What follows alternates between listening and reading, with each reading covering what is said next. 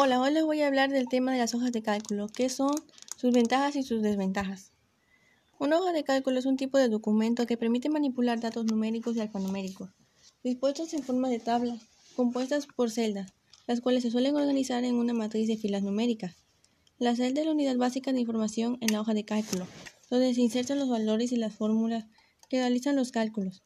Habitualmente es posible realizar cálculos complejos con fórmulas y funciones y dibujar diferentes tipos de gráficas.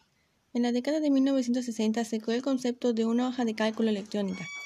Dan Bicklin es el inventor aceptado de las hojas de cálculo. En una misma celda es posible realizar operaciones como suma y resta, como si fuera una calculadora electrónica. Las hojas de cálculo introducen el concepto de ubicar cada número en una celda para luego utilizarla y plasmar su resultado en otra celda también. Las operaciones básicas en una hoja de cálculo son las aritméticas conocidas, suma, resta, multiplicación y división. Las hojas de cálculo el mercado son Apache, OpenOffice Calc, integrada en LibreOffice, Numeric, integrada en GNOME-Office. Las desventajas de una hoja de cálculo son que requieren gran cantidad de trabajo no productivo, causan errores que no se pueden detectar, interrumpen el flujo del trabajo y alejan a los inversionistas.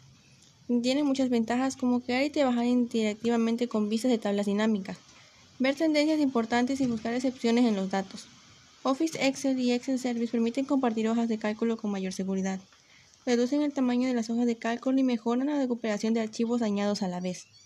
Nos ayudan a organizar números y datos relacionados entre sí y obtener informes o resúmenes en forma de gráficas.